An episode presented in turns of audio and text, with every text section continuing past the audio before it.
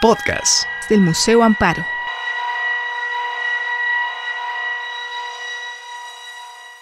Es un placer venir desde el otro punto de como el que me encuentran ahora, que estoy funjo, voy a fungir de Silvia, que siempre lo hace mucho mejor que yo, pero me ha pedido eh, que presente tanto a Pilar como a José, porque son amigos. Y presentar amigos siempre es muy complicado, porque uno puede caer en, lo materno y sacar hasta los pecados capitales de los amigos, contar de buscar las gracias. Lo que sí quiero decir es que eh, para mí es un placer presentar tanto a Pilar como a José de Cartaya, Fine Arts, porque ellos son un ejemplo eh, elocuente del trabajo y de las cosas bien hechas en un mundo que siempre ha estado muy mal visto, que es la venta de obra de arte, pero en un mundo que tienen cabida y que tienen salida los historiadores del arte, como verán, en un mundo que nos ofrecen piezas únicas que se recuperan y que se investigan. Y eso es lo que defienden y dignifica el trabajo tanto de Pilar como José. Es más, siempre es un agradecimiento el que rompan sus vacaciones, que vienen a México a disfrutar de nuestro eh, patrimonio, de nuestra gastronomía, de hacernos a los amigos felices de estar conviviendo con ellos y que eh, y aprovechar para que presenten su trabajo y vean eh, cómo deben hacerse las cosas y se vean sobre todo cómo el patrimonio va cambiando de manos, porque el, patrimonio siempre nos va a sobrevivir, menos en aquel que destrozan, con cualquier tipo de excusa, cómo ese patrimonio va engrosando la historia del arte tan necesitada, en este caso la del arte virreinal, y ellos son responsables de que muchas de las piezas que presentan hoy van a ser y son de referencia para la historia del arte eh, de México. Para mí es, como les digo, un verdadero placer presentar a Pilar Pinto Miñana, es licenciada en Historia del Arte por la Universidad Autónoma de Madrid, es conservadora de fue conservadora de la colección Forum Filatélico, también en la capital de España, directora de la Galería Coli Cortés, un referente durante mucho tiempo también del trabajo de venta y el trabajo de engrosar las colecciones y es fundadora, eh, junto con eh, José Presedo, de la Galería el Anticuarios eh, Cartella Fine Arts de Madrid. Por su parte, José Presedo Galvez es licenciado en Geografía e Historia en la especialidad de Historia del Arte por la Universidad de Sevilla y licenciado también en Bellas Artes por la misma universidad, por lo cual somos una suerte como de mutantes eh, híbridos entre dos carreras que también está dando tanto que... Eh, a la historia del arte virreinal. Es diplomado a su vez en Relaciones Internacionales por la Escuela de Altos Estudios Políticos de París. Trabajó en Sotheby's Madrid, en el Departamento de Pintura Antigua, eh, en la Galería Cailus, otros de los referentes también del tema que hoy nos ocupa en Madrid, e igual que Pilar, coincidieron en la Galería Coli Cortés y fue fundador de Cartella Fine Arts de Madrid. Ambos nos van a presentar dentro de este, este ciclo de conferencias eh, a qué es esta que lleva el título El coleccionismo institucional del arte virreinal, comercio, problemáticas, desafío y situación actual. Es verdaderamente un placer tenerlos aquí. Ellos no, no son académicos, son historiadores del arte, pero no son académicos. Eh, me expresan que para ellos es complicado expresarse cuando el público ya está docto en esta área de la historia del arte, por lo cual también es un plus de agradecimiento. Es un verdadero placer tenerlos aquí, tenerlos en Puebla, que disfruten de Puebla. Vienen bien comidos, ya han comido chiles en nogada, por lo cual ya podemos estar tranquilos. Muchísimas gracias. Asistir a esta, esta, charla, más que conferencia diría yo.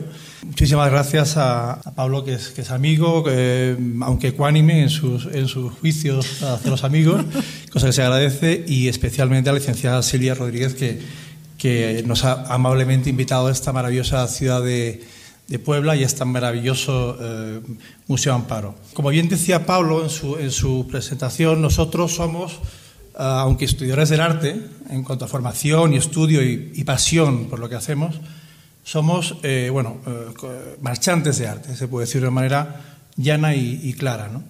Dentro de nuestro, eh, la idea cuando mm, ellos nos sugirieron esta charla fue básicamente el hecho de transmitir o expresar una experiencia, que yo creo que al fin y al cabo es lo que más se puede compartir con los demás.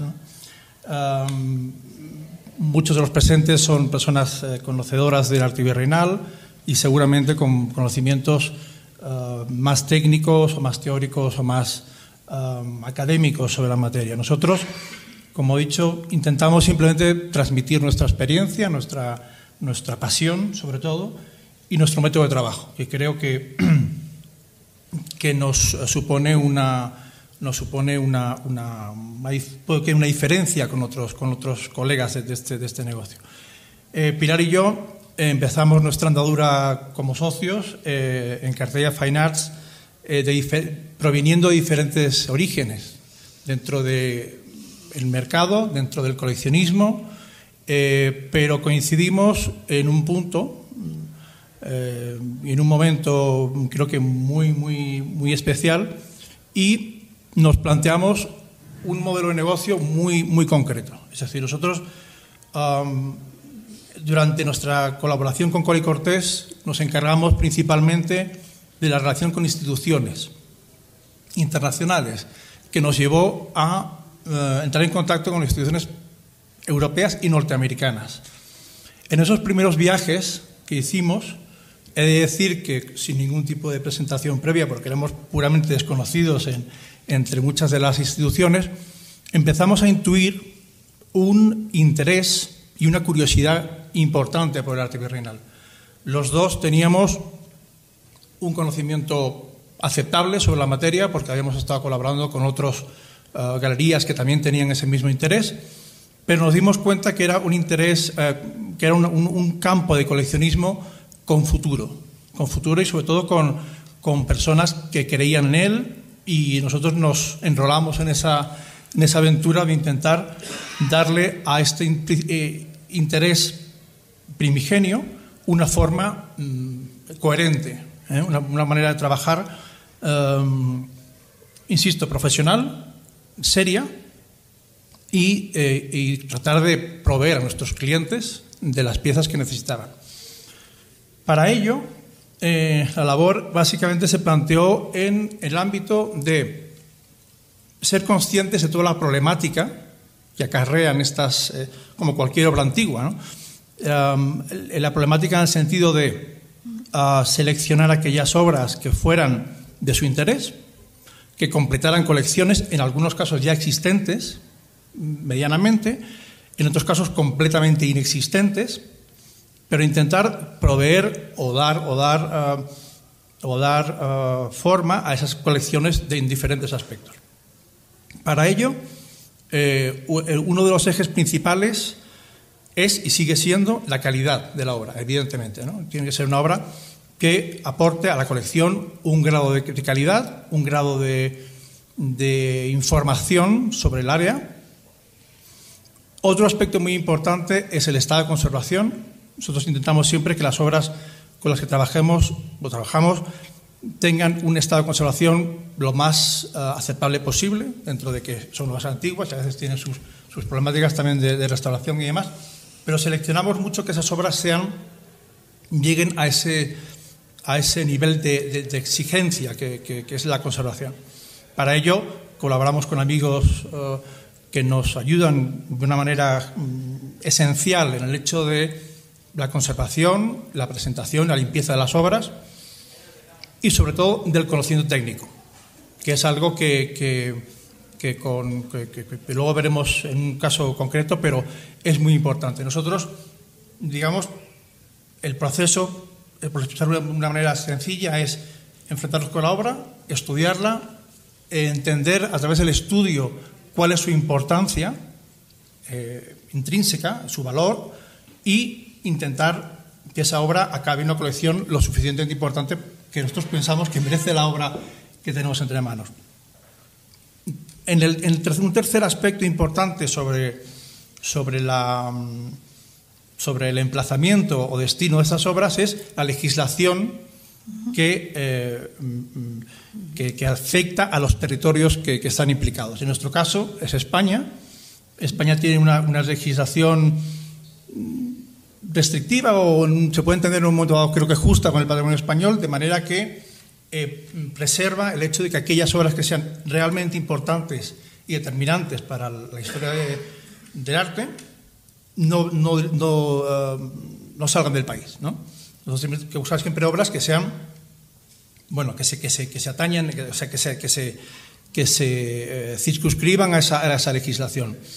Al mismo tiempo, eh, hay, eh, hay, que decir también que, las, que las, nuestros clientes, al ser institucionales y ser museos internacionales, con sus acuerdos internacionales bilaterales de instituciones uh, colegas, son muy exigentes en ese sentido. O sea, nosotros tenemos siempre que la obra, aparte de todos los aspectos puramente de calidad, de conservación y estudio de la obra, tiene que tener un marco completamente legal para que puedan ser exportadas primero al territorio español al lugar de destino y que no tengan ningún tipo de, de, ¿cómo decir?, de asunto poco claro en cuanto a su procedencia, expolio, uh, en fin, cosas que, que, que, que, ninguna institución ahora mismo quiere, quiere, quiere tener en sus colecciones.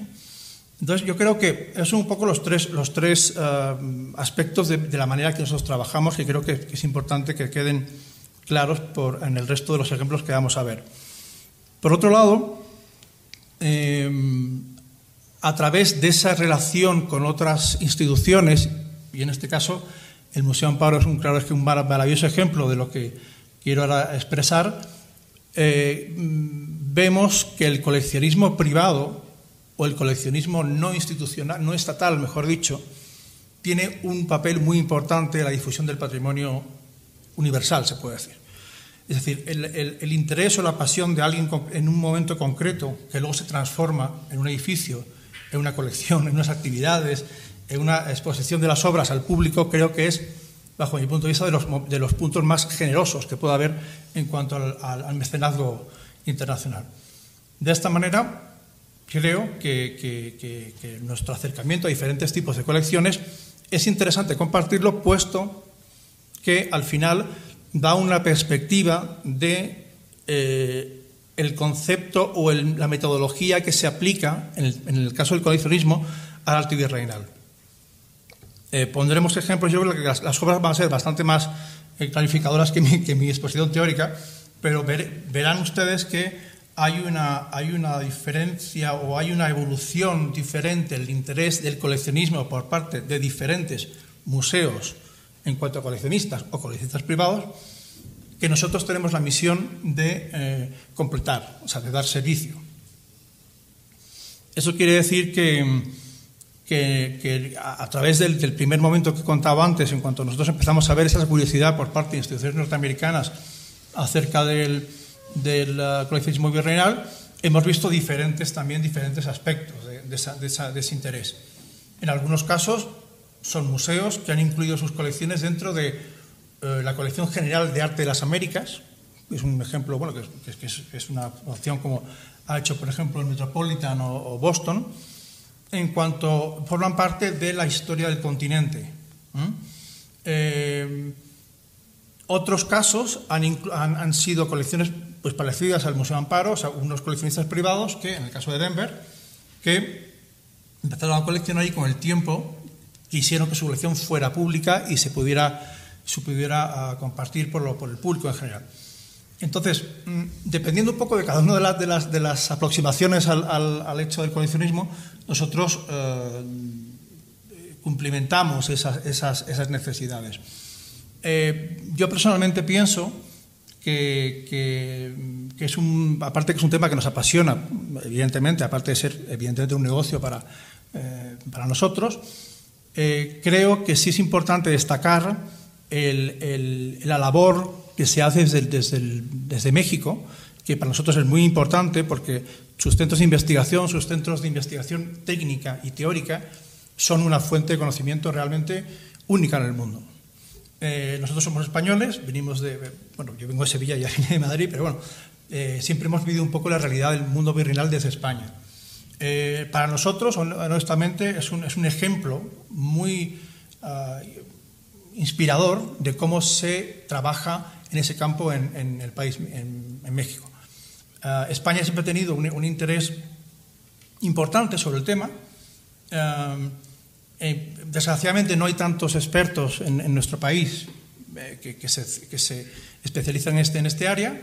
Hay un museo muy importante en, Madrid, que es el Museo de América, que se creó además con una, con, una, finalidad como Museo de América y se construyó así el edificio y todo. ¿no? Pero y, intenta un poco abarcar ese, este periodo y este arte geográficamente, con, con, una, con, un resultado hasta ahora bastante aceptable y bastante, bastante bueno. Eh, y ahora, eh, muy recientemente, el Museo del Prado ha demostrado un interés importante también sobre la materia, cosa que creemos que va a dar un impulso importante internacionalmente a, este área. Pero quiero volver a, destacar que desde el punto de vista del México virreinal, de la Nueva España, México es un país realmente admirable en ese sentido y, yo personalmente creo que, que sería un gran, un gran ¿cómo decir? Una, una, gran aportación al mundo en general que, que, que, se siga manteniendo esa línea de investigación y sobre todo que se formen personas que sean capaces de difundir este arte de una manera eh, correcta en el mundo entero. Eh, yo creo que, bueno, que eso ha sido un poco mi explicación, un poco para, para, para que vean cuál ha sido nuestra, nuestro comienzo y nuestro desarrollo y nuestra actividad laboral. Y bueno, yo creo que Pilar podrá, podrá ilustrarnos con casos concretos que, espero que sean de su interés. Buenas tardes. Por continuar un poco al hilo del, discurso de José, sí que me gustaría bueno, recalcar algunas cosas por el hecho de que creo que son la razón por la cual estamos hoy aquí. No, eh, no podemos negar que en los últimos años ha habido un interés eh, claro a nivel internacional, sobre todo a nivel norteamericano, eh, un creciente interés en este área, algo que, que a nosotros mismos en el año 2009 nos sorprendió porque, eh, bueno, asistiendo a más de una docena de museos por otros temas que hacían referencia a la escultura española, todos los conservadores nos preguntaban, pero bueno, hay algunas cosas, ¿trabajáis el, el arte virreinal? Y la verdad es que nos sorprendía porque no sabíamos si era por nuestro origen español, eh, por lo que nos lo preguntaban, o porque realmente eso respondía a un interés cierto de las instituciones norteamericanas. Eh, decidimos empezar a trabajar en este campo y nos dimos cuenta de que efectivamente sí que había un interés eh, cierto. Eh, las instituciones, eso sí, cada una con sus particularidades, tenía un interés más en arrancar un departamento, mientras que, como había contado José antes, había museos que ya contaban con colecciones extensas eh, de procedencias diversas y que, bueno, querían un poco completar o, ver si había algo disponible que pudiera abrir otros campos de narración dentro de los discursos que, ya tenían en ese momento. Entonces, eh, bueno, decidimos empezar a trabajar en este campo teniendo en cuenta cuáles eran, y son estos que contaba José, que son muy importantes para trabajar en esto, cuáles son verdaderamente los desafíos que nos planteaba. No tanto el hecho eh, de encontrar piezas, porque creo que si hay algo que compartimos México y España es una historia común durante muchos años que nos ha hecho hermanos y que nos ha permitido eh, tener el lujo de contar en nuestro propio país, en España, eh, con un número ingente de piezas que por una razón o por otra, tanto si eran indianos que nos los, traían o, gente que había venido a México y definitivamente se estableció aquí y las mandaba a su familia o a sus parroquias de origen, eh, mm, eh, contamos, por suerte, eh, con ellas y muchas veces están o faltas de estudio o, mal clasificadas o no identificadas. Y, bueno, pues para nosotros sí que fue eh, satisfactorio el hecho de empezar a trabajar sobre este campo y darnos cuenta de una realidad que para muchos eh, pues no era tan, tan real, ¿no? tan, eran tan conscientes. Para eso eh, tuvimos también muy, muy, muy claro desde un primer momento que una de las problemáticas eh, que afectaba mucho, yo creo, al desarrollo de este campo eran los numerosos casos en los que, bueno, cuántas veces hemos oído eh, que había aparecido, que se había robado, que, que, este cáliz que estaba en una parroquia de repente pues, se encuentra en otro país y no nadie sabe cómo ha salido. O sea, que algo que tuvimos muy claro desde un primer momento y más por el hecho de que efectivamente nuestros clientes eran institucionales, era que toda eh, obra de arte que apareciera, tanto fuera en cualquiera de nuestros ámbitos de acción, que son tanto España como Francia, Italia, realmente es sorprendente dónde aparecen muchas veces obras de arte virreinal eh, tenía que contar, desde luego, con algo que es muy importante y que ahora todos los museos lo primero que se pregunta es cuál es su procedencia. Es decir, realmente las piezas tienen que ser eh, claras y transparentes en cuanto a qué ha sido su procedencia, por lo menos en los últimos 50, 60, 70 años, para evitar estos problemas, tristes problemas en los que, bueno, pues algunas colecciones han, sorpresivamente se han encontrado con, esto, con este problema entre sus piezas y porque la legislación desde el año 70 hasta nuestros días ha cambiado radicalmente y se ha hecho mucho más restrictiva y protectora del patrimonio de todos los países. México es un, efecto, un, ejemplo de legislación calcada de la ley patrimonial española y protectora del, patrimonio para evitar este tipo de, expolio. Entonces, eh, bueno, con, todo este panorama internacional de creciente interés, pero con, teniendo claro esos problemas en los que había que ser muy claro y trabajar con mucho rigor y con mucha seriedad, puesto que es nuestra manera de trabajar, eh, comenzamos una andadura en el 2013, que es cuando fundamos Cartella Fine Arts, y empezamos a buscar, gracias, eh, qué piezas eh, podían resultar del interés, o por lo menos en un primer momento creíamos que podían encajar en el perfil de nuestros clientes. Mm, muchas veces eh, eh, parece algo raro, pero cuando mejor uno le hace un regalo a alguien es cuando con más cariño y con mejor conocimiento de esa persona eh, tiene. Él sabe perfectamente qué es lo que le va a gustar, qué es lo que eh, necesita, qué es lo que siempre dice que hubiera sido su deseo. En cierta manera, esta filosofía es la que aplicamos de cara a los museos. Es decir, primero de todo hay que conocer cuáles son las colecciones, quiénes son sus curadores, en qué áreas de investigación están trabajando.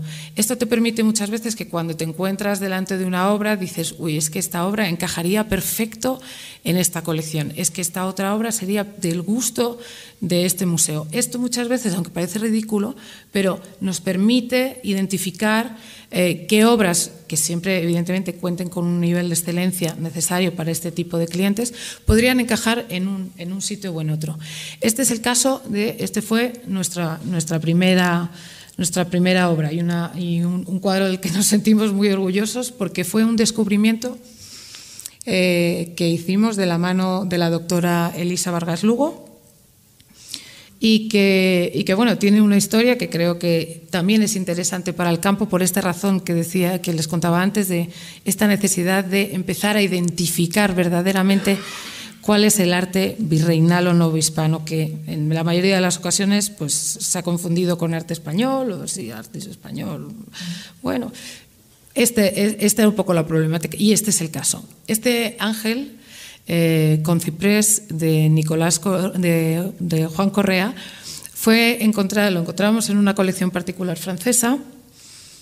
Estaba eh, erróneamente eh, indicado en el bastidor, sí, inscrito y atribuido a Bernabé de Ayala. Bernabé de Ayala es un pintor sevillano que trabajó en el, taller de Francisco Zurbarán y que bueno, eh, se entendió dentro de la estética y dentro del trabajo de los plegados, el color y sobre todo creo que fue dentro del parámetro de calidad que se entendió que debía ser una obra como mínimo de un artista español y pues probablemente pues próximo a Zurbarán. Entonces, bueno, pues vamos a ponerle Bernabé de Ayala. Nada más lejos de esto. Efectivamente nos encontrábamos ante una de las, bueno, yo creo que es de los más importantes descubrimientos dentro de la producción de Bernabé de Ayala, citando a la doctora de Juan Correa, eh, citando a la doctora Vargas Lugo, perdidos en, pues eso, en una colección francesa y mal clasificados. Actualmente se encuentra en, el Museo de Los Ángeles, en el LACMA y aunque ahora se encuentra almacenado, pero bueno, es una de las piezas eh, fundamentales de esta colección y para nosotros motivo de especial orgullo esa identificación, correcta identificación. Otro de nuestros trabajos de investigación, que creo también de, especial interés, fue el descubrimiento, esto sí fue en España, de una serie de, láminas de cobre eh, firmadas por Nicolás Enríquez, que habían formado parte del patrimonio familiar y que, pues por razones fundamentalmente económicas, habían, habían sido vendidas pero que habían permanecido en la misma familia del comitente de estas cinco piezas. Aquí ilustramos una de las cinco, porque me resulta bueno, especialmente interesante el hecho de que fue tocada del original. Entonces, como se, yo no sé si hay un detalle, no sé si se va a ver.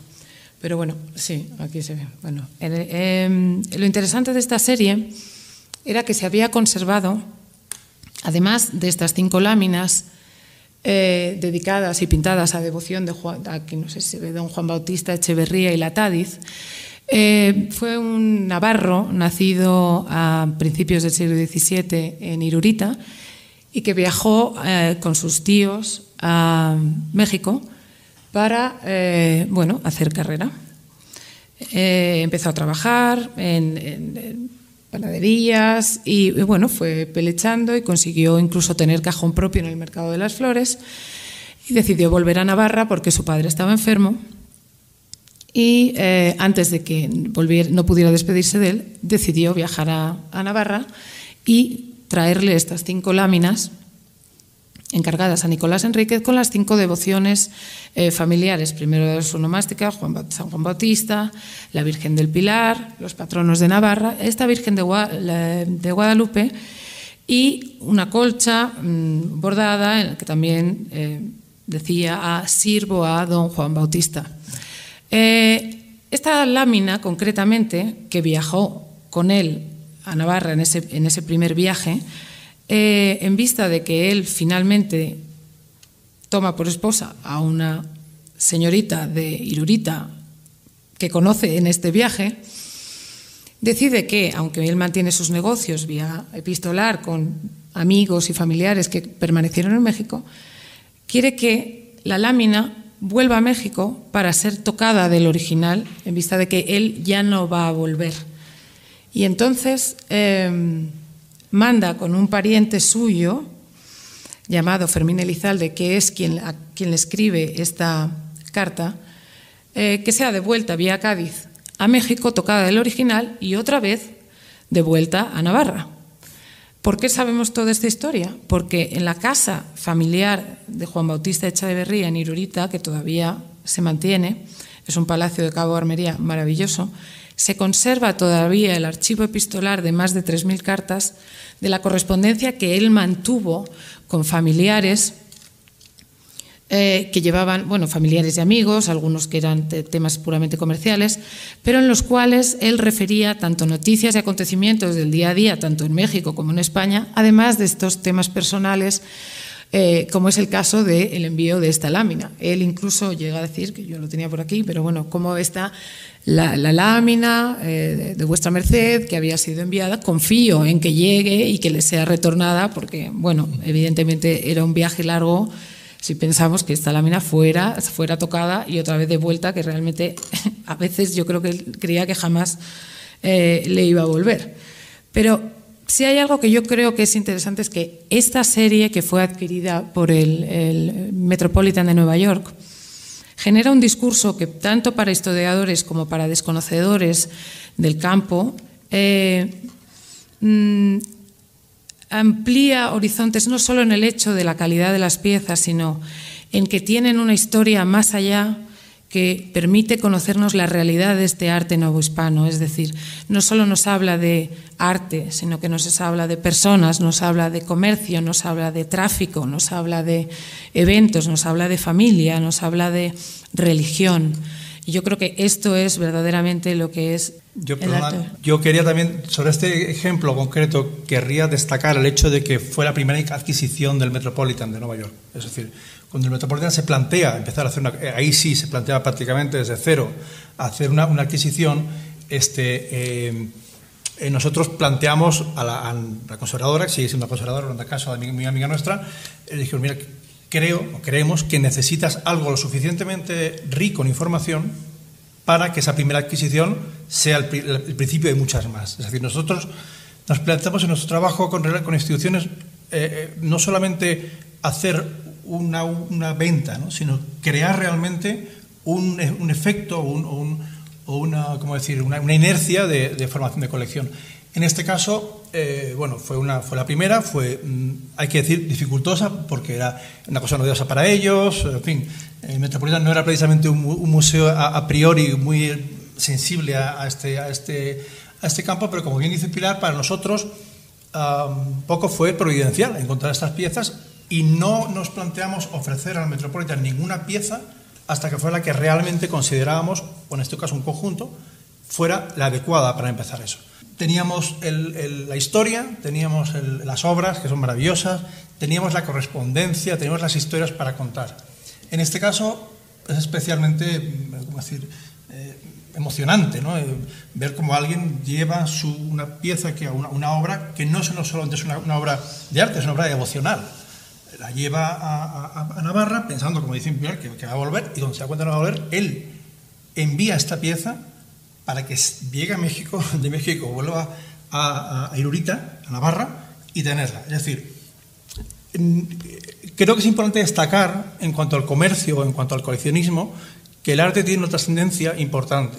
No solamente de goce estético, sino de, de, conocimiento, de aportación, de, pasión. Es un poco lo que. Y yo creo que, eh, luego si otros ejemplos, este ilustra muy bien el hecho de que creemos muy, muy uh, concienzudamente que el arte virreinal tiene un, un contenido, eh, como decir, personal o, apasionante que otros no tienen. Y creo que eso es algo que todos deberíamos tener en cuenta a la hora de, de tratar con ese tema, ¿no? Perdón que hemos hecho eso. No, no, no, está bien. yo creo que también eh, es cierto que durante mucho tiempo hemos tenido, y esto me vas a permitir, pero vamos, que en cierta manera es una realidad que hemos estado cansados de escuchar que el arte novohispano, que el arte colonial no tiene la calidad, no es comparable eh, no cumple los estándares, es que no llega a ser arte italiano. Yo creo que esto es algo que definitivamente tenemos que decidirnos a erradicar, que es muy religioso, este es otro de los discursos que a veces tenemos que escuchar. Entonces, yo creo que, desde luego, si hay algo que efectivamente mm, rompe con todo eso, es que el arte colonial tiene una fuerza, unas historias, una calidad esa es, la, esa es la gracia un poco de antes que contaba de Correa, ¿no? Es como alguien viendo calidad es incapaz de reconocer a un artista nuevo hispano detrás de un lienzo, eh, pues como este, ¿no? Entonces, eh, yo creo que la manera de hacer a un nuevo público entrar y enamorarse y mirarlo con otros ojos, no desde los ojos de que vamos a compararlo con, vamos a ver si cumple con los... No, yo creo que hay que empezar a contarlo desde esta otra perspectiva. ¿no? Y yo creo que esto permite poco a poco ir entrando a una realidad que es evidente y hace una sensibilidad que yo creo que es de hoy en día, del siglo XXI, y que yo creo que merece además estar presente en todos los museos del mundo. Entonces, es un poco esa, labor de investigación la que nos lleva a contar a veces estas historias que son con las que nos damos cuenta que la gente mira el arte nuevo hispano de otra manera. Uno de esos ejemplos que desde luego, por ejemplo, consiguió que mi hija prestara atención a las cosas raras que hace su madre, muchas veces, ay mamá, otro cuadro, otro cuadro, ¿no? Fue este ejemplo que, que viene a continuación. ¿no? Esto es una, una petaca eh, hispana que encontramos en una subasta eh, catalogada como eh, arte flamenco, trabajo flamenco. Bueno, trabajo flamenco, pues no sé, creemos que es una petaca, ¿no? Eh, para nosotros cada una de estas piezas a veces supone un reto de estudio porque no son nuestros campos, nuestra especialidad y, además cada uno es muy diferente del otro y, efectivamente nos vemos obligados a consultar a muchos expertos porque desconocemos, ¿no? no nos permite incluso evaluar la calidad de las piezas. Y el caso de la petaca para nosotros fue, fue algo muy novedoso porque como objeto, como arte decorativa, no habíamos encontrado nada. Y bueno, este planteamiento de arte flamenco pues nos hacía pensar, bueno, pues a lo mejor estamos equivocados, ¿no? Pero evidentemente estas figuras, ¿no? De soldados con bayonetas y pues a ellos les llevó a pensar que debía ser algún trabajo, pues eso, del norte, norte, europeo. Bueno, eh, ahí nos decidimos y eh, pujamos y adquirimos la pieza. Eh, la trajimos a Madrid y, una vez que la teníamos en la galería, pues bueno, era una pieza maravillosa. El trabajo de bordado de pita es eh, sensacional, el herraje es estupendo, tiene un estado de conservación magnífico, pero nuestra sorpresa fue el que una de las veces cuando estábamos aspirando, bueno, en, un proceso un poco de limpieza inicial, en la forración eh, interior de la petaca había una mancha rosada que no sabíamos muy bien a qué respondía y, un poco en esas labores de limpieza se deslizó el forro y apareció no solo la forración, sino el asomo de, esta, de este papel, de esta letra que decíamos, pero si es una carta. Y entonces, bueno, levantamos, sacamos y empezamos a inclinarlo y efectivamente eh, la petaca contenía doblado en, el forro dos cartas y un listado eh, fechados en Cocula en 1779, eh, una firmado por Clara María Flores, otra por Prudencio López, su hijo, dirigidas las dos a Pedro Nolasco, su marido y padre de este chico.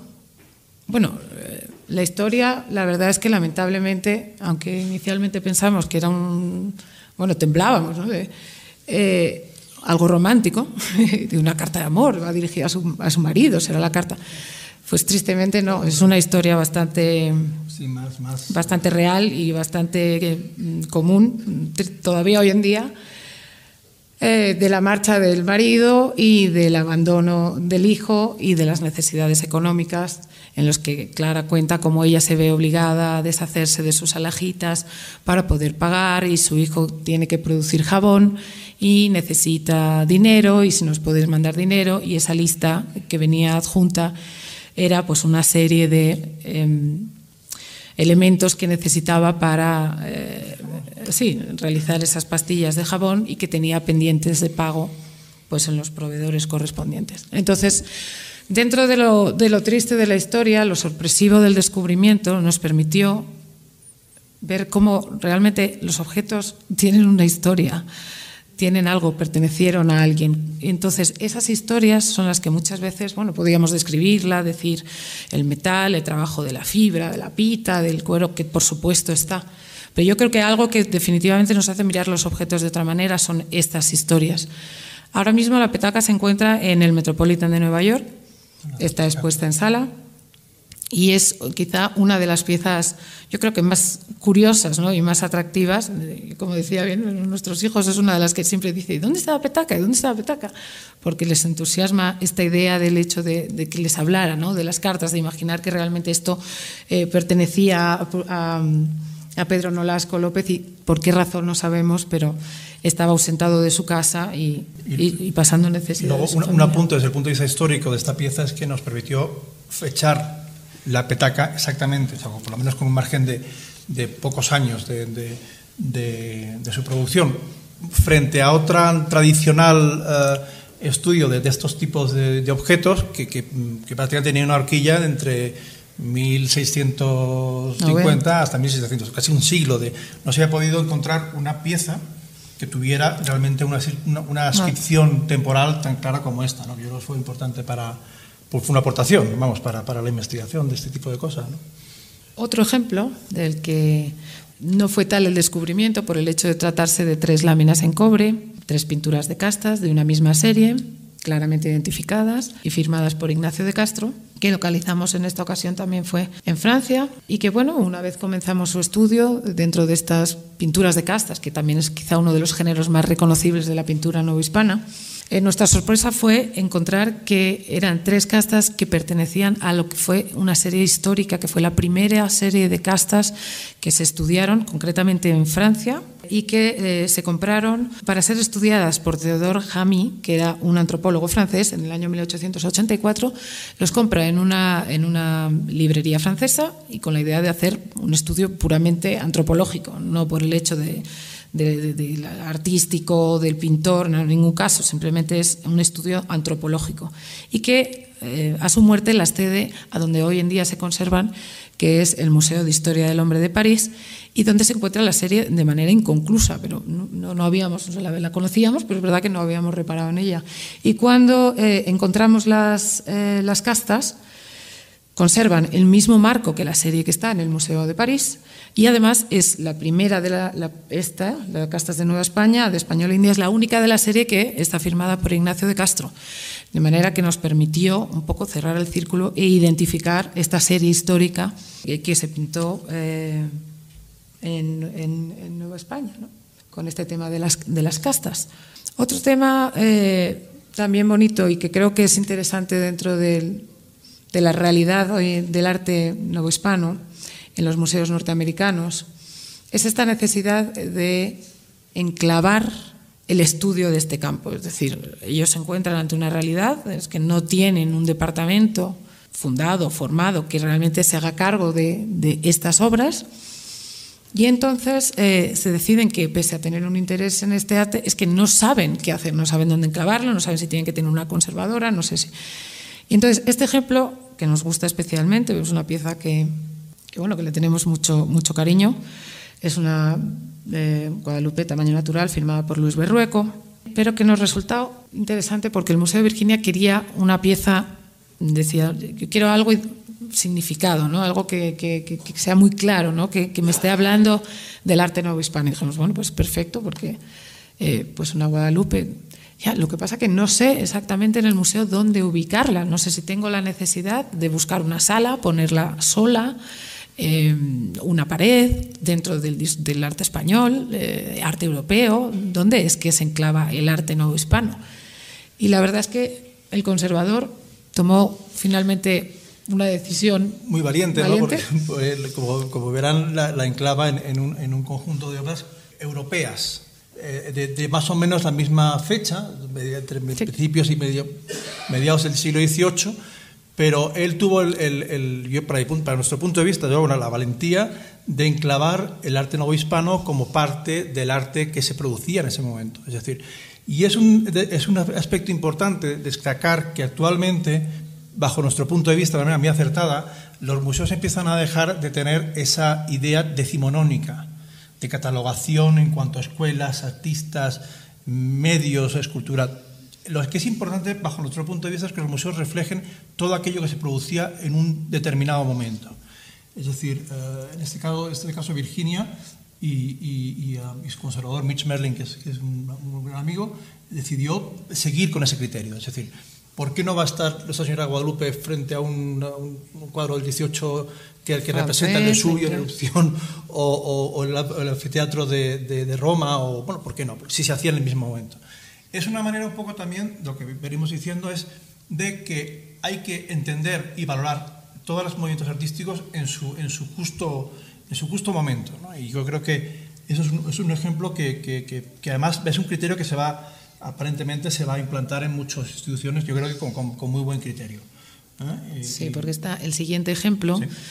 También habla de esta, de esta misma circunstancia, es decir, es un, es un museo norteamericano, el Museo El Noma de Nueva Orleans, que también su firme interés de contar con piezas novohispanas en su colección, se decidió adquirir esta pista de un pedazo de la Plaza del Volador, eh, que es una obra especialmente interesante por el hecho de que no solo representa este tema social y, del mercado, eh, de la vista de la Plaza del Volador, sino que además bueno, es una pintura de castas reducida, porque además el artista no solo eh, refleja estos tipos diferentes, sino que debajo, lo que pasa que es una letra chiquitita, identifica cada una de las castas que aparecen en la imagen, además de este pollete en el que presenta algunos de los frutos eh, típicos de la Nueva España.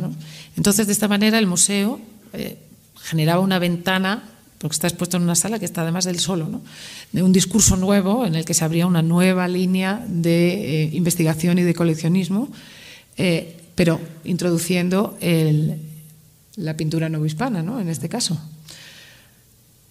Luego, eh, otra de las pinturas que también nos han servido de estudio y que, bueno, todavía eh, contamos con ella, pero de que hemos trabajado de la mano con varios historiadores, por varias razones pero que ahora les cuento. Es, una pintura eh, que representa a la Virgen de los Remedios de México con una familia de naturales representada en la parte de abajo, firmada por Antonio de Torres en 1724 que desde luego se trata de una de las imágenes quizá yo creo que más, más singulares y eh, excepcionales que hemos encontrado a lo largo de nuestra carrera por el hecho de que representa una familia de naturales completa, es decir, no solo es el, matrimonio, sino que además incorpora a la hija. Eh, hay varias piezas, eh, lo hemos visto en, algunas exposiciones en las que efectivamente está esta representación de los naturales, que aparece como en la parte inferior, eh, una figura, otra figura, pero entera, una familia, este es el único, el único cuadro que hemos encontrado. Pero además, ¿de qué nos habla esto, esta, esta pintura? Antonio de Torres, que fue un pintor bueno, que trabajó en Puebla, y del que bueno contamos con muchas piezas en España, la verdad es que sí, porque hay un tráfico de, obras suyas que vinieron a través de Canarias.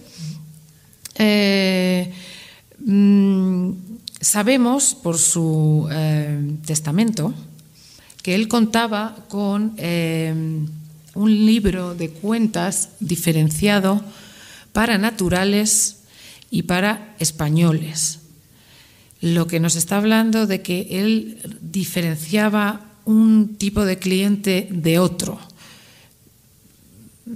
Que esto nos llevaría a pensar que es que, o necesariamente era que es que cobraba unos uno u otros otros. No, nosotros quizá pensamos que hay más una sensibilidad diferente entre unos comitentes y otros. Muy probablemente este cuadro nos habla de un interés claro de esa representación, de esa devoción de esa familia por la Virgen de los Remedios y manda hacer ese cuadro en el que ellos aparezcan claramente bien efigiados, por supuesto, y con, el cuadro firmado y bien identificado de, eh, de su Virgen, de su devoción, de la Virgen de los Remedios.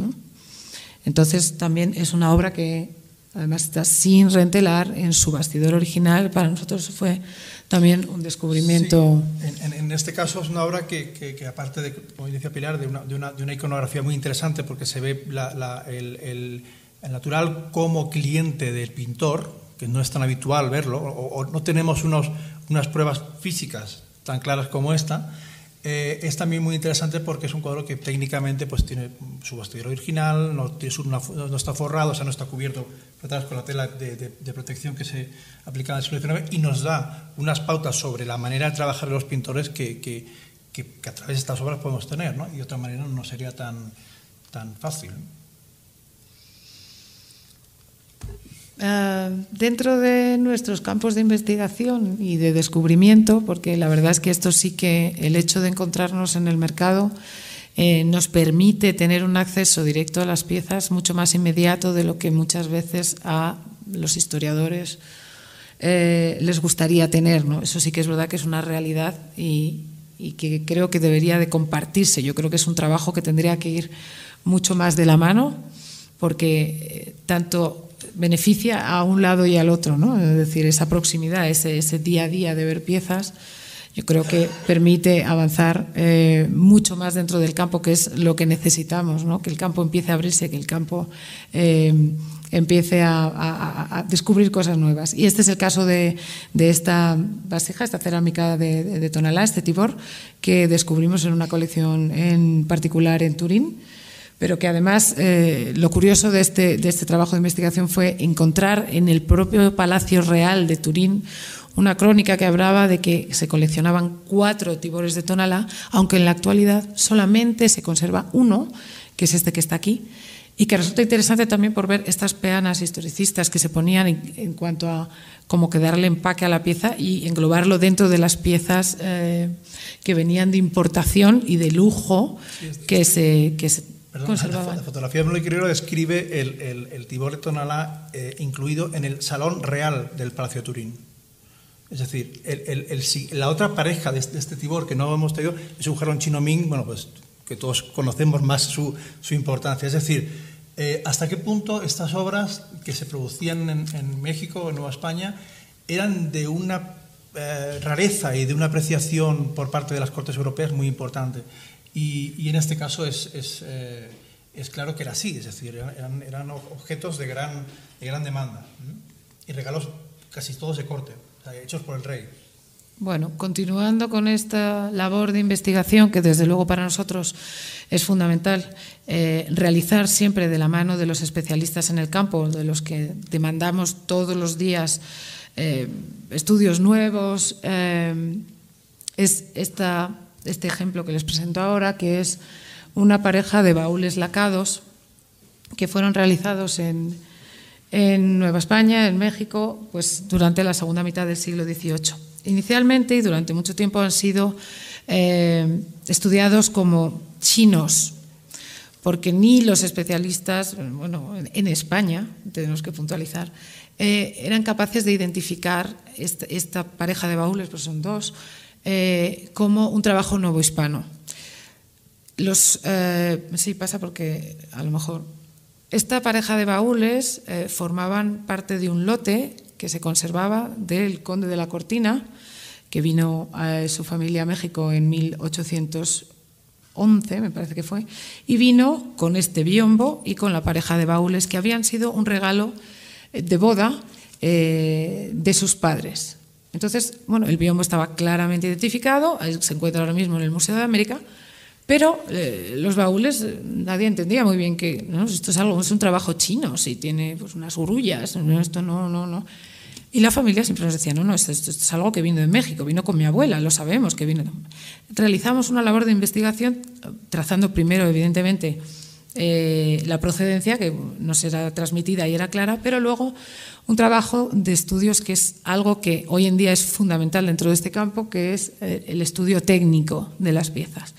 Y durante bastante tiempo estudiamos tanto el trabajo de la laca como el soporte, que resultó ser además eh, una madera mexicana, eh, el trabajo de la laca, que es un trabajo en construcción el maque, no tiene nada que ver con los trabajos japoneses.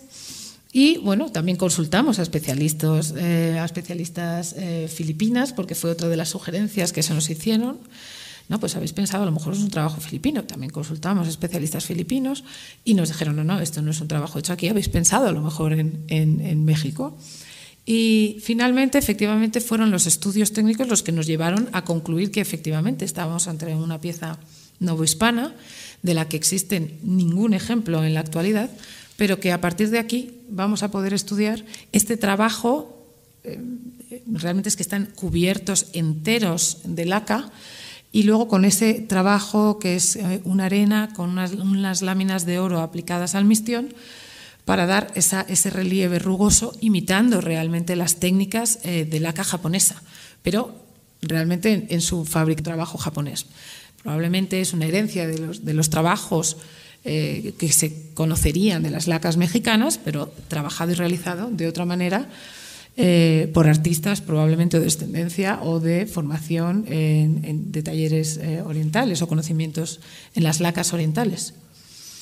Un último ejemplo y que nos vincula de manera particular a esta ciudad, a Puebla, y que fue una de nuestras recientes investigaciones y que, bueno, aprovechando a que tenemos al, doctor Pablo Amador Marrero entre nosotros, creo que debería ser él quien lo explicara y contar un poco cómo fue esta historia de esta investigación, porque a través de una pieza que inicialmente pensábamos como claramente poblana, mm, descubrimos una historia completamente novedosa y que dentro del campo de la, de la escultura bueno, abre otras líneas de investigación también muy interesantes en esta línea del comercio que a veces nos, nos cuesta tanto imaginar, tanto entre España, México y no digo más.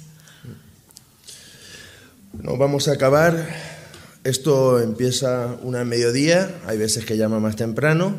Siempre que Pilar manda un WhatsApp es muy peligroso porque es apasionante. O sea, estés haciendo lo que estés haciendo, tienes que parar para ver el WhatsApp de las imágenes que te acaba de mandar. Y esto llegó un día muy temprano.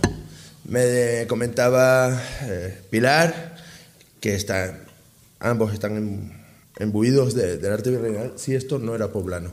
A, a golpe pronto, en teléfono, Y dije, tiene toda la pinta. Efectivamente, nos parece, me parece una pieza eh, que quizás iconográficamente la, disposición del niño no es tan frecuente en la escultura eh, angelopolitana que ella ya misma decía, esto se parece a cosas que, tú, que yo he visto tuyas de Puebla. Y cuando vi el estofado dije, no, no, esto sí es, por supuesto, que es angelopolitano y empezamos al estudio, a estudiarlo, porque es una pieza verdaderamente en pequeño formato, viene de una, de una eh, subasta eh, en Francia.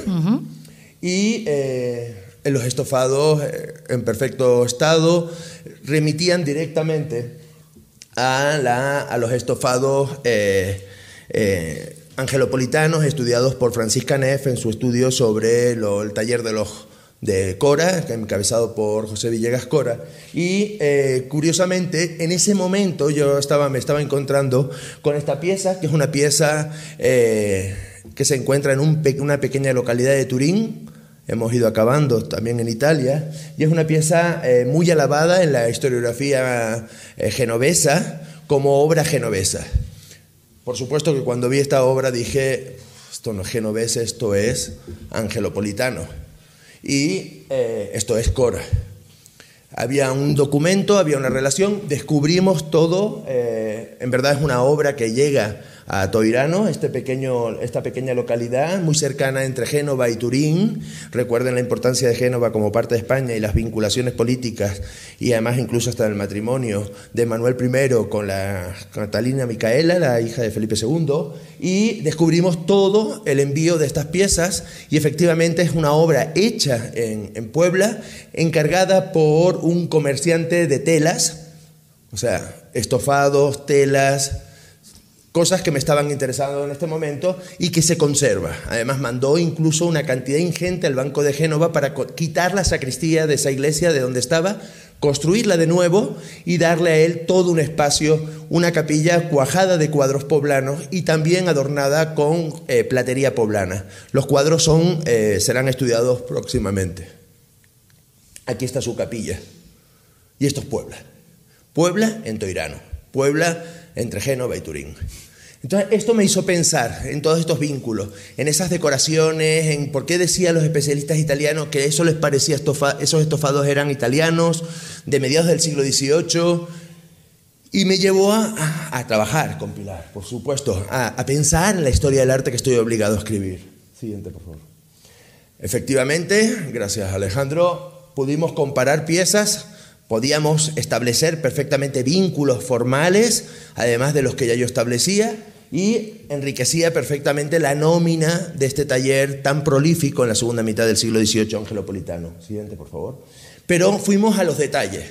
Y fíjense, vamos a trabajar con dos piezas que se conocen, tanto la del San José como el San Pantaleón, que es una obra firmada en sí misma y documentada perfectamente.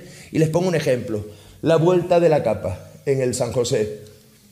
Un moaré hecho simplemente con pequeñas rayas haciendo forma de flecha y miren el San Pantaleón en la misma, en el forro, una seda, un muaré de seda. Igual, las mismas técnicas, las mismas formas de trabajar. Vamos acercándonos a la atribución del San José a la escuela poblana. Siguiente, por favor. Otra vez, eh, San Pantaleón y las formas de trabajar los dorados. Esos dorados que se van integrando entre toda esa gama de grandes flores desproporcionadas, flores bastante naturales, con hojarasca, que efectivamente nos iba diciendo que el San José tenía que estar entre 1750 y en Puebla, realizado en Puebla. Ya sabíamos que se estaban mandando piezas de Puebla a Génova, por lo cual no tenía por qué sernos extraño. Siguiente. Otros detalles, este tipo de flores, miren las flores que están ejecutadas en el San Pantaleón y fíjense hasta las flores que están ejecutadas en el San José. Es más, hasta esas pequeñas ramas vegetales con algunos capullos se vuelven a repetir. Y los trabajos sobre decoración dorada. Siguiente. Eso se ve perfectamente también en el José de Toirano, hecho en Puebla, en 1750, que mandó este comerciante de tela, Santiago Durante. Un hombre que además es muy interesante, porque él no escribía las cosas, él daba la palabra. Su palabra era lo que le bastaba para el comercio, porque aquí la gente era de ley, como dice él mismo en una de sus cartas. Y en un criado sobre un reclamo de un adeudo que se le debía incluso después de muerto. O sea, todo lo que hemos dicho se repite otra vez en las policromías del San José. Siguiente. En, el, en un hito de la escultura novohispana, como es el San Pantaleón, que ustedes pueden encontrar en la, en la catedral, en la capilla del Sagrado Corazón. Y eso nos hablaba de que no estuviera firmada como esta, o sea, el San José podía ser una pieza, otra pieza más angelopolitana. Siguiente. Al final se le hizo analítica porque estábamos dudosos. Eh, yo de todas maneras intento ver y Pilar me animó y me apoyó y cuando se restauró hicimos preguntas a la materialidad para confirmar si ese San José era estábamos en lo cierto y resultó que no. Es un tilo no hay obra de, en escultura en tilo y está hecho de forma totalmente diferente a la, hora de policromar. El tilo se utiliza mucho en Génova, en, en esa parte europea, y solo hemos encontrado una escultura en la Nueva España documentada como tilo o analizada como tilo y resulta que es genovesa que no se había pensado incluso que era genovesa, que también habla de esos vínculos. Pero además nos hablaba de otra forma de construir, la aplicación de los ojos por delante, también nos hablaba de otras maneras de trabajar. Es curioso, en la pieza genovesa encontramos cochinilla y en Puebla, que es el centro de la cochinilla, Huejotzingo, Calpan y toda la zona hasta Oaxaca, no utilizan cochinilla, utilizan vermellón. Entonces se nos iba cayendo la pieza. Pero ¿qué nos dice la, esa pieza que ahora resulta que genovesa con toda esa impronta indiana? Pues una cosa, entre otras, y les adelanto, es esto. ¿Hacia dónde están mirando? ¿Por qué me llamó a mí la atención? Y si estamos hablando de 1750 o un poco antes, porque parece el San José que se corresponde un poco antes, cuando vamos a la historia de los tejidos, los especialistas hablan del naturalismo. Y el naturalismo es entre 1732 y 1745. Después va a llegar el rococó con la incursión de la rocalla, pero en esa fecha vamos a encontrar estos tejidos. Y estos tejidos son de León. León es la fábrica cederera más importante europea en este momento. Ha sucumbido Venecia, León impone la moda, impone la, alta moda y un adelanto de todas las tecnologías constructivas de los tejidos y lo hacen más pictórico. Y son estos tejidos que además se conservan, uno en el Lagma y otro en la Victorian Albert eh, de Londres. Fíjense cómo vuelve a repetir todos esos modelos. ¿Qué nos, nos está diciendo esto? Que, siguiente por favor, frente a la Nueva España, frente a la capital de la Nueva España, México, que está abogando por un, siguiente por favor, por un modelo de clavellinas propio, por un modelo de diseño propio, un modelo que viene a vincular la llegada de unas ciertas plantas y que se va a estandarizar. Podemos encontrar este mismo estofado en infinidad de piezas de diferentes calidades. Puebla, que es un centro textil de primer orden, de distribución de esos textiles, lo que está mirando es a donde se está haciendo la alta costura, que es Francia, hasta el día de hoy. Y así podemos ver cómo la escultura poblana se identifica, se diferencia, compite, pero a su vez tiene un origen en mirar hacia otro lado, en mirar hacia aquello que están comerciando personas como Santiago Durante, que una tarde de 1750 dejaba un centenar de varas de tejido de León, lo mismo que estaba contratando la catedral, fiado y solamente con la palabra a una señora que nunca le pagó pero que lo que sí nos viene a decir es que Puebla, frente a México, lo que está haciendo es generando un modelo propio de ornamentación que habla de unas señas de identidades propias y por lo tanto una escuela de escultórica. Y eso todo nos lo ha dicho una pequeña pieza que tuvo un origen poblano o un deseo poblano y que al final lo que fue fue una orgullosa escultura genovesa que es de referencia para el arte novohispano. Y con todo eso, simplemente vuelvo a agradecer a los ponentes el esfuerzo que es para ellos presentar, pero también el enriquecernos con estas miradas diferentes, miradas que originaron a la colección que tiene el Museo Amparo en otro sentido y que hoy disfrutamos todos. Muchísimas gracias. Si quieren preguntar algo, por favor, no duden porque ya están pagados, o sea, no hay problemas. Gracias. Muchas gracias. Muchas gracias.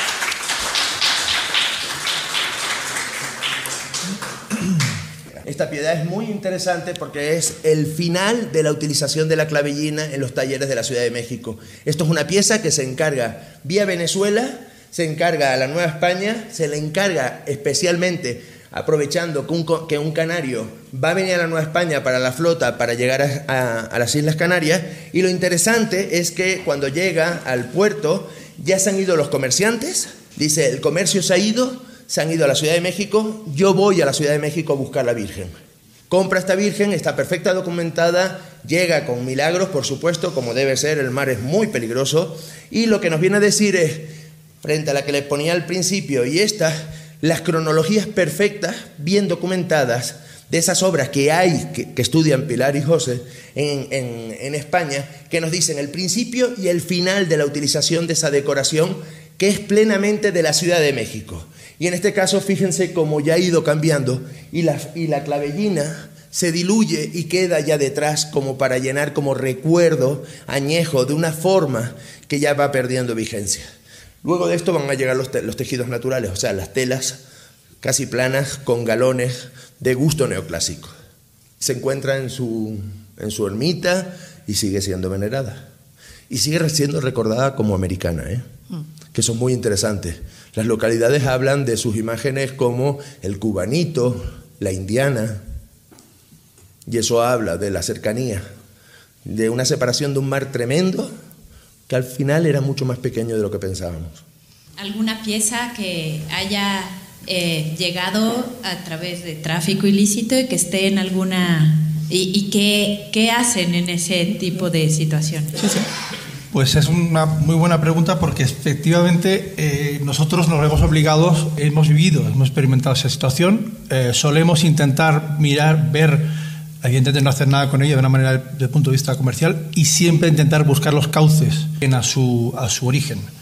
En algunos casos eh, con más o menos fortuna, porque también en eso tenemos que confiar en las no solo autoridades españolas, sino mexicanas o peruanas o de otros países, y a veces lo hemos conseguido y otras veces no. Es decir, pero es, es, un, es un ejemplo que desgraciadamente nos encontramos eh, no con una enorme frecuencia, pero de vez en cuando y siempre intentamos, evidentemente, pues, y, sobre todo somos muy, muy severos, es la palabra, con nuestros clientes. Es decir, sobre todo porque, porque ellos mismos también pueden ser en un momento engañados. pueden ser perfectamente, das una información que es falsa y como hemos cultivado y construido una relación realmente de amistad con muchos de nuestros eh, clientes y conservadores y técnicos y académicos, pues intentamos siempre asesorarles para que para que, para que no entre en ese juego. Y lo más peligroso de ese asunto no es el hecho de que se identifique que esa obra no, sino que se pierda. Es decir, hay casos, desgraciadamente, en el que en el momento en que alguien detecta que esa pieza puede ser problemática el mundo legal, desaparece, vuelve a, sumergirse ya para el olvido para siempre. Entonces intentamos siempre buscar los cauces para que eso no suceda. Sí, y luego además que a veces hemos tenido aquel caso famoso eh, de una pieza que incluso llegamos a adquirir en una casa de subastas internacional. Eh, bueno, en el momento en el que ya la habíamos adquirido, eh, cuando consultamos al experto. Gracias a, la amistad con una. identificó la pieza, porque personalmente la había fotografiado en Yaurisque, en Perú. Con lo cual es que tenía hasta la foto del, del lugar original, del emplazamiento de esa custodia. Entonces nosotros nos remitimos a esa casa de subastas y dijimos, mire, es que esta pieza, usted tiene toda esta documentación, es decir, tiene, tiene los permisos de exportación, pues sabemos que es una pieza peruana, evidentemente. No, no, todo está en regla, todo está en regla, pero ¿tiene los papeles? No, pero todo está en regla. Pero, no, no, pero es que si no tiene los papeles, es que yo tengo este documento. No, bueno, tal. Bueno, efectivamente, y pues, no, pague la pieza. No, no, que yo no lo voy a pagar, ¿no? Es decir, a mí demuéstreme que esto es legal. Y bueno, y efectivamente al final conseguimos hacerles entender y con un informe que aquello, bueno, hubo que hasta movilizar a la Interpol porque es que no les daba la gana. O sea que... Y luego ya, eh, la, perdona, eh, la pieza siguió su, su camino. Efectivamente, una vez que ya interviene policía y demás, ya se establecen los protocolos y evidentemente eh, todo lleva un procedimiento y, y la pieza volvió. Lamentablemente también tenemos que decir que desgraciadamente no volvió al pueblo se, se quedó en el museo, eh, en el catedralicio, yo creo que se quedó de Lima, pero no volvió a Yaurisque. Pero sí que es cierto que en, cierta manera eh, sí que nos sentimos contentos de que bueno, por lo menos volver a Perú, porque es verdad que hay otros casos en los que en cuanto se dieron cuenta de que vimos que había algo raro, desaparecieron la pieza. Y en este caso hay que decir que la, que la persona que nos ayudó en este caso fue una historia de arte española, Santa Cristina Esteras, que se dedica al tema de, de arte de platería virreinal, que fue realmente un alarde de, de valentía porque tuvo ella misma personalmente que enfrentar a muchas la casa de subastas, que la, subasta, la casa de subastas es importante, a, a, diferentes elementos que ella de manera muy valiente muy, y muy honrosa pues lo consiguió hacer, ¿no? Y eso fue de agradecer, la verdad. No, desgraciadamente quizá este sea uno de los puntos más, más delicados. Mm. Eh, de, del arte hispano bueno, yo creo que del arte en general, pero muy concretamente eh, del arte hispano bueno, americano, yo diría entero, porque es verdad que las legislaciones han sido muy laxas, la realidad mm, ha sido que durante muchos años se ha coleccionado a, a precios bajísimos y se llevaba en una maleta y aquello desaparecía y, y no había ningún problema. ¿no? Y es verdad que no se hacía de manera legal y correcta. Entonces, muchas veces es verdad que ese tema de la procedencia, que nosotros nos riamos, que siempre, which is the provenance? Es la pregunta, ¿no? The provenance, the provenance hasta las narices, ¿no? Pero que es verdad que es que realmente las piezas necesitan tener ese provenance, porque es la única manera de asegurarte que no hay un origen ilícito en las piezas, ¿no? y que tienen una historia y que tienen una trayectoria, que han salido de manera correcta del país, incluso históricamente, es decir, que, es que no es una cosa ni siquiera de un comercio reciente, pero quizá yo creo que esa es una parte de nuestro trabajo que yo creo que es importante que la hacemos de mano de especialistas, de la mano de historiadores y, y, de forma transparente y clara, que yo creo que es eso una de las claves de que nuestro trabajo sea exitoso y del que nos sentimos muy orgullosos. ¿no? Es decir, esa cosa de en cierta manera, trabajar para el campo no solo en los descubrimientos, sino yo creo que en aclarar algo que es muy importante en nuestro trabajo, que es la profesionalidad a, todos los niveles. Yo creo que profesionalidad tiene que ser un dentista, eh, tiene que ser un historiador del arte o un marchante, pero mm, yo creo que erradicar esa idea de que los marchantes del arte eh, nos dedicamos a trapichear eh, en un cuarto oscuro con cosas y que no se sabe ni de qué ni cómo, ¿no? No, no, es todo lo contrario. Hoy en día eh, se funciona eh, con luz y taquígrafos y yo creo que, precisamente en este campo son tremendamente necesarios, tanto como para la devolución de un patrimonio en un momento dado ilegalmente erradicado, como para en un momento dado eh, la identificación de piezas que históricamente salieron y que creo que cuentan historias muy actuales y de interés para la población hoy en día, la sensibilidad cultural, ¿no? pictórica, artística, y que, y que, bueno, y que estamos trabajando activamente porque eso, porque esté presente en cada uno de los museos que tengan interés, que es verdad que es una realidad que es la norteamericana, que yo creo que no tenemos que, que no sé, que menospreciar. Yo creo que es todo lo contrario. Yo creo que tenemos que aprovecharnos de eso, ¿no? Es decir, hay que, eh, si tienen interés, bueno, vamos a seguir en ese interés, vamos a proveerles de esas cosas que, que les interesan para que cuenten la historia bien. Sobre todo, modestamente, intentar llevarles por el camino correcto, es decir, eh, intentar que, que ellos entiendan. A veces, muchas veces, las, las yo personalmente entre España y, América Latina eh, tenemos algunas diferencias, pero no, no, hay tantas diferencias. A veces es verdad que el mundo anglosajón sigue siendo eh, más distante o más desconocedor de esta realidad. Yo por eso animo a, que a todos aquellos que, tengan interés en, formarse o en estudiar este campo sean conscientes que tienen una misión importante delante, es decir, que, que pueden aportar a este campo cosas muy, muy, muy positivas para todos, para todos los que nos gusta el arte virreinal en general. ¿no? Una pregunta, ¿cómo se dieron cuenta que el ángel con el ciprés era de Juan Correa? Bueno, ahí yo tengo que atribuirle el mérito a la doctora Vargas Lugo y, en ese momento a una persona próxima al coleccionista, eh, eh, que era eh, la, sí, la doctora Odil de Lenda, buena amiga nuestra, especialista en zurbarán y a la que le llegó la consulta en primera instancia al entender que era una obra eh, sevillana del siglo XVII y que ella eh, identificó como un trabajo eh, novohispano y de Correa, pero bueno, ante la duda ella no era la especialista y sí remitió la fotografía a, la doctora Vargas Lugo. Y fue ella quien claramente identificó la obra como de la mano de Correa.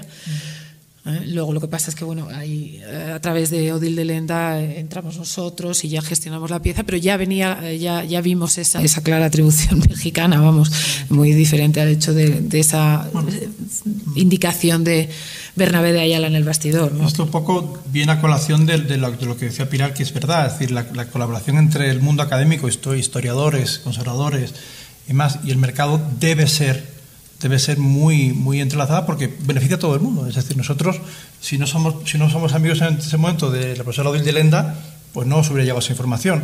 Ella fue consultada, descartó evidentemente que era de, del mundo del círculo de Zurbarán y, nos apuntó algo que fuera movispano mexicano.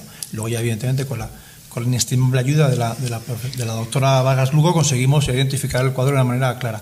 Pero fue producto de una colaboración como fue producto de la colaboración, salvar aquella pieza que, que volvió al Perú. Es decir, es, es importante que, que, que eso se, se, trabaje de esa manera.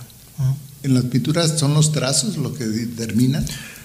Bueno, hay muchas pregunta. cosas. Hay, sí. mucha, hay muchos datos que te, que, te, llevan a concluir, es decir, la materialidad de una obra de arte no es solo el hecho de los trazos, sino que te está hablando de un estilo, evidentemente de una pincelada, de una técnica, un soporte, eh, todas esas informaciones, bueno, como este, este ejemplo que ha puesto Pablo de la escultura, es decir, visualmente pensamos que era poblana. ¿Por qué? Porque estábamos solamente haciendo un análisis de la, de la policromía y el patrón, ¿no? Entonces enseguida pensamos, pues 2 más 2, 4, esto es un trabajo poblano de la familia de los Cora, nada más lejos de eso. ¿no?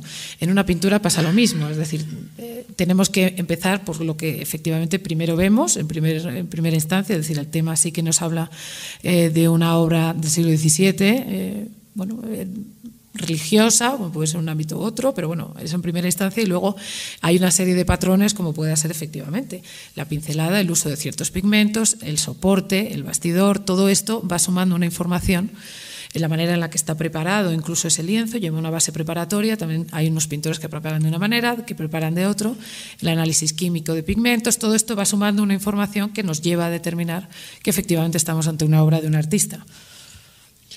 Es más, a mí me toca, por, por, la doctora Elisa Vargas Lugo, que ella conoció esta obra en Francia, además, curiosamente, la conoció en los años 70 o 60 y largos, y curiosamente esta pieza, cuando la ingresan en LATMA, sirve, eh, en respuesta a su pregunta, como uno de los ejemplos, lo que hacemos es en el primer volumen de la obra sobre Correa, que ha tardado 40 años en formarse los cinco volúmenes, el primer volumen es el último que ha salido, este ejemplo, el estudio de la forma de pintar de Correa, pero también de su, de su materialidad, se contrastó en esta obra que no está firmada con la obra firmada de Correa, lo cual también sirvió para enriquecer la colección, agradecer que nos se diera tanto el LACMA como Cartella eh, esa pieza y hacer un ejercicio académico de entender la manera de pintar de Correa, desde su obra firmada a la obra no firmada. Y eso es un ejercicio eh, académico que está en un libro del Instituto de Investigaciones Estéticas y que eh, dirige la doctora Elisa Vargas Lugo. Bueno, ya esta es una pregunta como mucho más técnica sobre el, el poner un precio a, eh, un, a una obra uh -huh. y eh, cómo está vinculado a su estado de conservación. Cuando una obra este, eh, requiere restauración, el, digamos que el costo en comparación con piezas que se han vendido eh, del mismo autor, técnicas y demás, ese costo disminuye con respecto a cuánto costaría una restauración o cómo, cómo lo calculan. Con respecto al tema de la valoración de las obras de arte, eh, eh, yo mm, me permitirá que, que, que, refleje una anécdota que siempre la digo porque, porque es verdad que, que, que la viví. ¿no? Entonces, cuando, cuando se presentó el, el, Museo Thyssen, el Museo de Balón Thyssen en Madrid, una, un periodista le preguntó al señor, entonces vivía, el Balón Thyssen decía, ¿cuánto vale su colección? Y decía, lo que alguien esté dispuesto a dar por ella. Es, una, es, un, es un poco baladí, pero en cierto modo tiene su, su criterio. Nosotros, el tema del, del precio es, en arte antiguo, desde luego, es bastante um, tangible, es bastante medible, porque hay piezas que son parecidas, hay periodos que son similares, hay autores que son similares, y bueno, más o menos se puede establecer un precio que nunca es, no es muy especulativo. Es decir, en el último temporada te encuentras con, con, autores que en un momento dado pues, tienen una producción mucho más valiosa que otra, o el el artista fallece, con lo cual su obra se dispara en precios y demás. El, valor del, o sea, la importancia del estado de conservación de la obra frente al valor es una, una muy interesante porque además eh, hacemos un hincapié muy importante en nuestra, en nuestra firma sobre eso. Nosotros cuando trabajamos con instituciones importantes, la mayoría de las veces no intervenimos las obras, en absoluto. ¿Por qué? Porque si la obra es suficientemente eh, visible, es decir, no hay cosas cubiertas, no hay cosas que... Y, creemos que el cliente institucional tiene el, derecho a, hacer la restauración según él considera. Porque la restauración es un poco, restaurar es un poco como el médico. Es decir, yo, yo siempre lo comparo con eso. Hay un médico con el que tú tienes una, una, una relación personal que te sirve muy bien y a, a otro no le sirve. Y entonces, el proceso de restauración de las obras, de la limpieza, de la conservación, de la preservación de la obra, son a veces cosas muy personales de aquel que va a tener finalmente la obra. Hay muchos criterios, hay criterios más agresivos, menos agresivos. Lo que sí es cierto es que los procesos de restauración dan, aportan una información material sobre la obra que es inestimable. Pero siempre intentamos que nuestros clientes, si tienen la posibilidad y tienen buenos equipos de restauración, lo hagan y que ellos sean capaces de la obra verla originalmente. Que la obra no esté como se dice vulgarmente, repintada, que no esté maquillada para que la obra sea. Tienen que ver la obra tal como está porque es muy importante.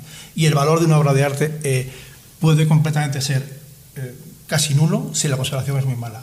Es verdad lo que dice José, que eso es muy interesante también. Es verdad que, es que eh, muchas veces, bueno, nuestros, la mayoría de nuestros clientes son una clientela institucional, pero es verdad que las obras a veces aportan una información estando en su estado mm, más próximo al original posible y evitando pues una restauración que quite o merme una información que a lo mejor ellos quieren tener o inicialmente documentar y luego intervenir. Es decir, bueno, pues la obra puede no estar rentelada, necesitar de, una, de un rentelado, pero por lo menos tener la, ocasión de poder ver esa, ese lienzo original, documentarlo, estudiarlo y luego ya proceder a una forración. Evidentemente, mm, hay situaciones en las que determinadas obras no tienen un estado de conservación eh, estupendo, pero ahí entra un poco también un criterio de valoración en cuanto a que a lo mejor la pieza es única. Es decir, eh, es que no hay otra eh, que te esté contando esto o que represente o de este artista. Y entonces hace que sea mucho más excepcional el hecho de haber encontrado esa pieza o de lo que representa que el hecho de eh, una conservación pristina que a lo mejor no la tiene. ¿no? Entonces, también con esos valores públicos, todas esas bases de datos que todos conocemos de Arnet, Artprice, también te permite establecer un baremo de precios dentro de lo que son la producción de cada uno de los artistas y poder establecer valorando ese tipo de variables, como puede ser pues, la condición, el tema representado, si se encuentra firmada o no, intentar eh, efectivamente ajustar eh, un precio que al final eh, lo haga ser de mercado, ¿no? es decir, tener una realidad ¿no? de mercado. Y esos son un poco los, los baremos que nosotros utilizamos a la hora de poner un precio en las obras. Muchas gracias a todos. Producción, Vida y Lectura Consultores. Este podcast lo encuentras disponible en Spotify, Google Podcast y en museoamparo.com.